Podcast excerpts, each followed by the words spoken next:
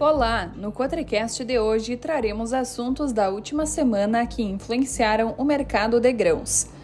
Na última semana, o mercado foi marcado pela volatilidade nas cotações. No último pregão da semana, as cotações do trigo se apoiaram nas notícias vindas da escalada do conflito entre Rússia e Ucrânia, que estimulou ganhos entre as commodities agrícolas. A Rússia está se posicionando para as próximas negociações da ONU sobre a continuação do acordo do corredor de exportação de grãos do Mar Negro, que expira em 19 de março. Além disso, os militares russos estão intensificando seus ataques com foguetes contra a infraestrutura da Ucrânia, incluindo sua rede elétrica.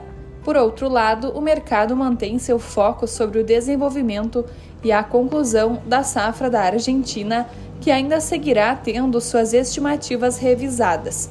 A chegada da safra brasileira deve pesar sobre o mercado, como também a demanda que migra dos Estados Unidos para o Brasil, diante de uma competitividade que deverá melhorar para os compradores mais à frente.